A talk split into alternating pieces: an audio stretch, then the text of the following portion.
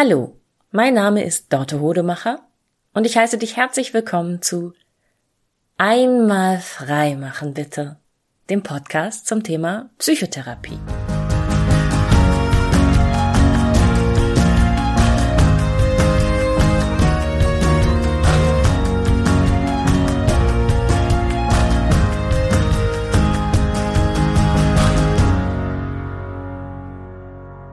Ich hatte gerade die letzte Therapiesitzung für diese Woche. Und das war ein ganz, ganz klassisches Thema, was ich häufiger habe in der Psychotherapie. Und zwar erzählte die Klientin, dass sie sich in den letzten Tagen viel beschäftigt habe mit ihrer Verlustangst in Bezug auf Freundschaften. Ähm, die Klientin ist Anfang 30 und berufstätig und merkt, dass sie ganz nervös wird, wenn sie einer Freundin eine WhatsApp-Nachricht schickt und die ähm, erstmal zwei, drei Tage nicht antwortet. Und es stellte sich dann im Laufe der Sitzung heraus, dass es eigentlich gar nicht so sehr ging um Verlustangst, ähm, sondern um eine Trauer um eine Trauer darum, dass die Freundschaft sich verändert hat und dass viele ihrer Freundschaften sich verändert haben. Ähm und dabei ist mir, ist mir wieder aufgefallen, dass es so ein ganz, ganz klassisches Phänomen gibt im, im jungen Erwachsenenalter, ähm, dass wir wahrnehmen, dass wir diese Freundschaften aus Jugendzeiten vermissen. Jugendliche Freundschaften sind meistens davon geprägt, dass sie eine Selbstverständlichkeit haben. Die Selbstverständlichkeit, dass wir uns zum Beispiel jeden Tag in der Schule über den Weg laufen. Wir müssen uns nicht verabreden mit unseren Freunden, sondern wir wissen, dass wir ihnen begegnen werden. Allein durch die Institution Schule oder wie es bei dieser Freundin war, die hatte ganz, ganz viele Freundschaften auch aus einem Sport. Jetzt habe ich tatsächlich gesagt, wie es bei dieser Freundin war, ne? Ja, schöner Freundschaftsversprecher. Also wie es bei dieser Klientin war. Die hatte ganz viele Freundschaften aus einem Sport und die sind eben auch geprägt von einer Selbstverständlichkeit, der Selbstverständlichkeit, dass man sich beim Training sieht und dass man, ja, weiß, nächste Woche, übernächste Woche oder in dem und dem Trainingslager, da laufen wir uns auf jeden Fall über den Weg. Man muss das nicht machen. Man geht regelmäßig irgendwo hin und nimmt dann wahr, wer einem zugewandt ist, mit wem man viel spricht, mit wem man mehr Zeit verbringt und das sind dann plötzlich Freunde, Freundinnen. Es ergibt sich auf eine ganz natürliche Art und Weise.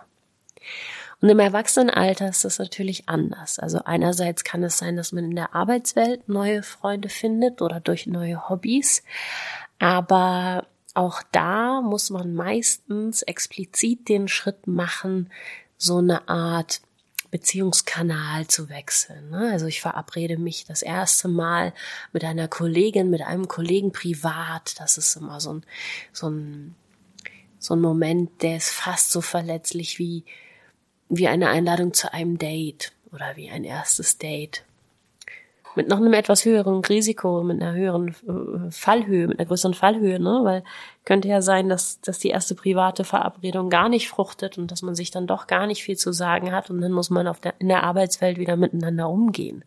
Deshalb äh, zögern ja auch viele Menschen und in vielen beruflichen Kontexten ist das auch gar nicht gar nicht Usus, dass man sich eben überhaupt privat verabredet und anfreundet. Ähm, und in einer Erwachsenenfreizeitbeschäftigung ist es ja auch irgendwie formeller, dass man dann nochmal den Übergang macht und sagt, hey, komm doch zu meinem Geburtstag oder so. Das ist nicht mehr so selbstverständlich wie im Jugendalter. Das heißt, es ist eben schwieriger als erwachsene Person neue Freundschaften zu etablieren, weil es einem nicht so nebenbei passiert wie als Jugendliche. Und ähm, meistens schleicht sich auch dadurch, dass wir ins Berufsleben eintreten und so durchstrukturierte Tagesabläufe haben, noch was ganz anderes rein. Und zwar ich habe das eben in der Therapiesitzung genannt, man moderiert Freundschaften. Hat aber damit zu tun, dass die Klientin eben auch beruflich öfter die Moderationsrolle äh, einnimmt in Workshops. Man moderiert Freundschaften, man schafft eine Agenda oder man setzt einen Programmpunkt. Ähm, erwachsene Freundschaften, das ist ganz häufig so, dass man sich eben dadurch, dass man sich verabreden muss, weil man sich nicht mehr selbstverständlich über den Weg läuft, ähm, sich mit einem Anlass verabredet. Hast du Lust, mit mir ins Kino zu gehen? Ähm, ich wollte dieses neue Restaurant ausprobieren. Lass uns doch äh, wie immer frühstücken gehen. Ähm, begleitest du mich in die Ausstellung? Und das kennst du wahrscheinlich auch als erwachsene Person, dass du irgendwann immer wieder dir überlegst, mit, mit welchem Freund, mit welcher Freundin kann ich dahin gehen? Oh, die Person habe ich lange nicht gesehen. Was könnte ich der denn mal vorschlagen? Und auch das ist im jugendlichen Alter ja ganz, ganz anders gewesen. Also mm, ich gehöre zu der Generation, da haben wir immer gesagt, komm, lass mal, ach, komm, wir treffen uns, wir hängen einfach zusammen rum. Oder wir haben gar nicht so drüber gesprochen, sondern es hieß dann hinterher, und was habt ihr so gemacht, wenn man nach Hause kam zu den Eltern? Oh, rumgehangen. Oh, wir haben rumgehangen, ja, Musik gehört, ferngeguckt oder so. Ähm, es gibt eine Generation, die spricht darüber, die sagt, ähm, lass mal chillen. ähm, gibt andere Generationen, die haben da gar nicht so klare Wörter für. Oh, mit dem Chillen übrigens habe ich mich mal, mich mal voll in die Nesseln gesetzt. ich bin ja immer ein bisschen stolzer drauf, wenn ich als Therapieperson ähm, so neue Sprachtrends mitbekomme und meine Sprache ein bisschen anpassen kann, stilistisch. Und ähm, ich sammle auch einfach leidenschaftlich gern Wörter. Und ich weiß noch, als ich äh, das mit dem Chillen das erste Mal mitbekommen habe, habe ich tatsächlich mal jemand aus meiner Generation gesagt, äh, sag mal, hier, äh, hast du Lust, komm doch einfach vorbei, wir machen ein bisschen Netflix und chill. ja, es war jemand aus meiner Generation, der das auch nicht so verstanden hatte, äh, dass Netflix und chill eigentlich heißt, lass es mal ein bisschen unverbindlichen Sex haben. Ähm, insofern war das nicht so schlimm, aber als ich das dann ein paar Wochen oder Monate später verstanden habe, was Netflix und Chill wirklich bedeutet, war es mir trotzdem ziemlich peinlich. Ja, also Vorsicht, wenn du Codewörter und Slang und Jugendsprache benutzt aus einer Generation, die nicht deine ist. Ähm, ja, gut. Ähm, was wollte ich sagen? Rumhängen, chillen, abhängen, einfach nur Zeit miteinander verbringen, ist was ganz Typisches, was wir im Jugendalter mit unseren Freunden ganz viel machen. Wir treffen uns einfach nur in unseren Jugendzimmern. Wir haben ja auch in den Wohnungen und den Häusern unserer Eltern nur ganz begrenzten Raum. Und es ist eben ganz wichtig als Jugendliche, dass man eben, ja, natürlich nicht im elterlichen Wohnzimmer würde man sich nicht treffen. Ähm, also wird ganz viel definiert über den Raum, an dem wir uns treffen. Wir gehen in dein Zimmer, ja, nee, die ist oben, geh doch einfach hin. Äh, oder man trifft sich draußen das erste, was wir als Jugendliche tun, ist, dass wir eben explizit die räumliche Nähe mit jemandem suchen. Und nicht das erste, was wir tun, ist, dass wir eine Agenda festlegen. Und es ist dieses entspannte, einfach nur Beisammensein, ziellos, planlos, ohne Agendapunkt, ohne, ähm, okay, wir haben jetzt 90 Minuten fürs Essen, danach gucken die ein bisschen komisch im Restaurant, wenn der Tisch nicht gleich wieder frei wird. Ähm, oder wir haben uns jetzt verabredet für auf einen Kinofilm. Eigentlich habe ich gerade gar keine Lust auf Kino, aber ich kann ja auch nicht das Programm umschmeißen. Ne? Solche merkwürdigen Dinge schleichen sich dann im Erwachsenenalter rein. Und das ist ein Qualitätswandel und wie ich finde auch ganz, ganz häufig ein Qualitätsverlust. Es gibt auch dieses schöne Bild, ähm, verliebte Menschen sitzen sich gegenüber und schauen sich in die Augen Liebende sitzen nebeneinander und schauen in die gleiche Richtung. Ich finde, das hat eine ganz ähnliche Qualität. Erwachsene Freundschaften bestehen ganz viel daraus, dass man sich gegenüber sitzt und sich anschaut und sich austauscht und sich auf den neuesten Stand bringt, was ist in den Wochen, seit wir uns gesehen haben, passiert. Und das ist, hat eben was Zweckgebundenes und jugendliche Freundschaften bestehen ganz viel daraus, dass man nebeneinander sitzt oder rumliegt, rumflätzt, rumchillt, in die gleiche Richtung schaut und die, die Zeit verstreicht und man mal hier spontan irgendwie was aufruft auf dem Handy oder im Fernsehen und da äh, nach einem Buch greift und sich das erzählt und den anruft und das hat viel mehr so einen Charakter von einem auch Familienleben. Und ähm, das ist etwas, worunter auch Singles und Menschen, die vorübergehend oder dauerhaft alleine sind, ist eigentlich relativ egal, Alleinlebende auch häufig leiden, ohne es unbedingt immer zu bemerken. Aber wenn man Single ist, dann verabredet man sich mit anderen Menschen, um Zeit mit denen zu verbringen. Und erst dann, wenn man wieder einen Partner hat und mit diesem auch zusammenlebt, dann ist es plötzlich so, dass man auch miteinander im gleichen Raum ist, ohne aktiv Zeit miteinander zu verbringen. Man sitzt auf dem Sofa nebeneinander, jeder macht so sein Ding. Der eine liest was, der andere guckt was im Fernsehen oder auf dem Laptop und man ist so eine, auf so eine selbstverständliche Art zusammen. Ähm, das ist eben für viele meiner alleinlebenden KlientInnen ein, ein abhanden gekommener Luxus. Das ist das, wo eigentlich ganz viel Einsamkeit lebt.